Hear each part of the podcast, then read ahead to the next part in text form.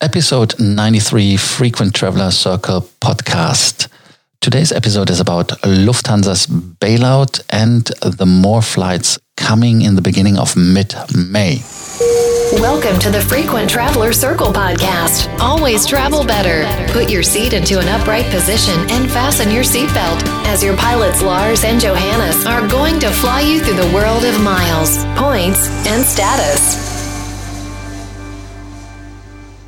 Lufthansa and the German government have reached a agreement about the bailout. First, there was a little bit, uh, let's call it, um, yeah, it was a kind of a, a show-off game. Um, so, Johannes, can you give us a little bit uh, the insight? What did Lufthansa do? What did the government do? And how did they combine their different positions in the end? Well, uh, Lufthansa was basically um, seeing that they will be running out of cash in the near future if nothing happens, if they don't get any support, because they are burning at the moment 1 million euros per hour. And this is why uh, Carsten Spohr, the CEO of the Lufthansa Group, said that they will need some major reform or major impact to um, yeah secure their future. So um, as many other airlines in the world, Lufthansa was looking for a government bailout or government help. However, um, for Lufthansa, it was crucial to ensure that the government doesn't have too much influence on their day-to-day operations, um, especially given that Lufthansa is uh, no longer just a German airline, but more a European airline group with, uh, yeah, subsidiary, subsidiaries in Switzerland, in Austria, and in Brussels. It was important for Lufthansa to keep the political influence uh, at a minimum. The CEO said that um, it is important that the Lufthansa management can in the future still decide whether they want to fly to Osaka from Munich, from Frankfurt, from Brussels, or from Zurich. So they were really looking to limit the government influence. On the other hand, we have the um, German government, which Lufthansa is asking for money. So the government is clearly in a good negotiation, negotiating position here. And of course, as you would expect it as a taxpayer, the government should uh, not give the give the airline an easy one, but they should really be tough and yeah, strengthen their position. So um, there were different politicians who voiced different uh, ideas on which conditions Lufthansa should um, yeah um, sign in order to get the bailout. There were some people who were suggesting that um, this should be um, yeah linked to towards guarantees for the employees. Other people said that Lufthansa um, should be should be offering two seats in in the um, board of directors to government employees or government officials so they can influence the strategy of Lufthansa. And Carsten Spohr didn't like that. So um, he also brought up the scenario of filing for bankruptcy uh, or insolvency so that the airline could basically um, yeah renegotiate debt with the creditors and then um, start under yeah it's in germany it's called uh, the literal translation would be protective umbrella. So basically be protected um, from from their creditors and reorganize themselves can be compared to chapter 11 in the united states. Um, this was of course also done to to strengthen their negotiating position to say that um, we are looking forward to working with the government, but we will not accept any conditions. And as of now, it looks like Lufthansa and the German government came to an agreement, and Lufthansa will receive, um, yeah, cash, uh, total of 10 billion euros which uh, is um, separated into different packages. So the first one, and probably the most interesting one, is that the government will become a shareholder of the Lufthansa Group uh, and will provide 5.5 million euros. However, the government um, said that they want to have a guaranteed dividend of 9% on their equity stake they will have in Lufthansa. So the government clearly um, didn't go easy on Lufthansa there, but they demand an yeah an appropriate return for the current situation in which uh, to be to be frank nobody else would lend money to Lufthansa because uh, the future of the company especially without government help would be very uncertain um, yeah this will result in this uh, 9% guaranteed dividend and um, the government will get a 25.1% stake in the airline for which they will invest a further billion.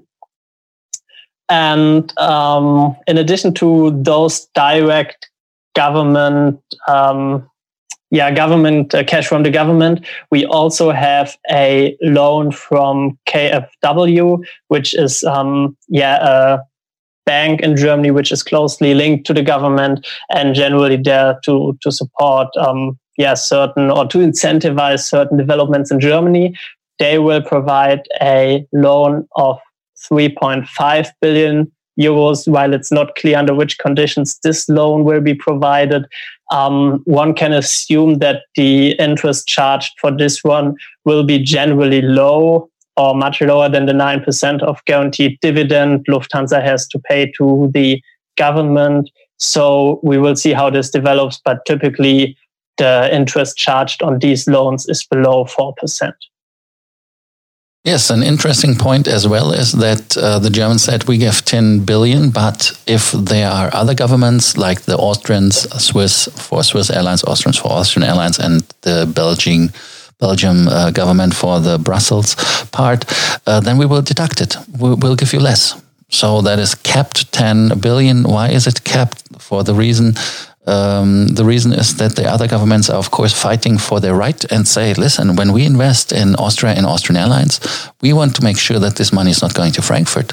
Let's just say the same. We invest into Zurich and we don't want to invest into Frankfurt. And uh, Belgium says, uh, hey, Brussels stays Brussels and we don't spend money to, uh, to uh, Frankfurt. So we don't do that. And uh, so there are discussions still going on. That makes, in my opinion, sense. And um, we have now a solution where Lufthansa has a big picture again, how to start in the future. They have now a little uh, link in, in Europe, a little um, link is the wrong word. It's a little um, hub function from Frankfurt where they fly a little destinations. The destinations they fly from Frankfurt are within Germany, uh, Berlin, Hamburg, and Munich. They fly from Munich within Germany as well, but only Düsseldorf, Berlin, and Hamburg. Um, but from Frankfurt, they fly European flights Amsterdam, Brussels, Paris, Barcelona, Lisboa, Rome, Stockholm, Vienna, Zurich, Tallinn, Athens, uh, Porto, uh, Göteborg, um, Milan, did I say? Geneva? I don't know. So it's a handful. And uh, even Carsten Spohr said uh, that he knows the flight plan right now. Um, so that is interesting. And internationally, they fly from uh, from Frankfurt only to Haneda in uh, Japan, Bangkok, uh, uh, Sao Paulo and Chicago and Newark. That are the only destinations they are flying. Then they are saying that they are going to reduce the fleet by 100 aircrafts. 380s are going even in deep parking. Uh, deep parking means that they are parked uh, not deep in the underground, they are just parked so that they will be not flying for a year or more. Uh, Johannes, do you think that the 380 is coming back into service at Lufthansa because they wanted to get rid of six of the 14 they have? Are they getting rid now of all 14? Yeah, to to be honest, um, I could see this happen. Um, I could actually see this happen. Uh, seeing that Lufthansa was already planning to get rid of um, a part of their already relatively small A380 fleet, uh, to me was a sign that Lufthansa isn't particularly happy with this uh, aircraft, as many airlines are. Um, given that the A380, of course, is a very special aircraft which can only be used profitably at a very limited uh, selection of routes with a very high demand.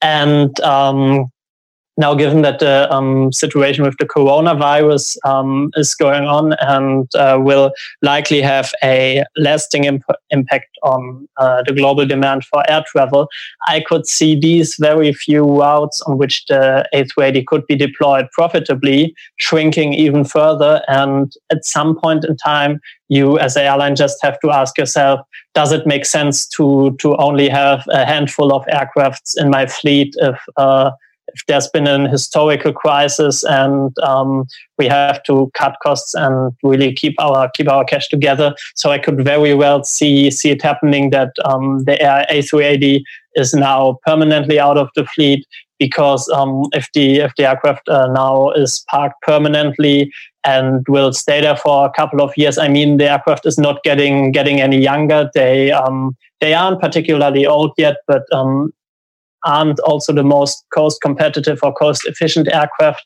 And uh, given that Lufthansa has has a lot of long haul aircrafts on order, the triple seven and some more A350s, I could very well see it happening. There's this, um, yeah, now. Uh, temporary goodbye turns into a permanent goodbye to the A380 on Lufthansa. Yeah, um, I think as well that the A380 is unfortunately an aircraft which is um, having not a big future. Even in the Middle East, the people are having trouble to fill the plane. So um, that is the unfortunate part. But the fortunate part is Lufthansa wants to increase the flights in May uh, by 30%. They have now 280 flights a week. Um, they want to increase it up to 330 flights a week, which is uh, 50 flights more. You have guessed it immediately, but you have always to keep in mind 330 fl- uh, flights a week compared to 2,000 flights a day is uh, it's nothing. But at least they are looking uh, to the future forward, and and they are um, yeah taking part um, into the next steps that this will increase maybe back to the 2000 uh, flights per day. They say in 2023 that will be possible. Then they will have the same level like they had in the beginning of 2020. So let us see that. Like always, what is your opinion on the approach of Lufthansa? What directions and uh, destinations should be flown from Lufthansa? What is your idea? Do you think it's a good idea to take the money from the government even? Is it not too expensive? I don't know. Let us know. Thank you for listening to the Frequent Traveler podcast. And like always, do not forget to write us when you have any questions and to subscribe to the podcast. Thank you and bye bye. Thank you for listening to our podcast, Frequent Traveler Circle. Always travel better and boost your miles, points, and status. Book your free consulting session now at www.ftcircle.com now.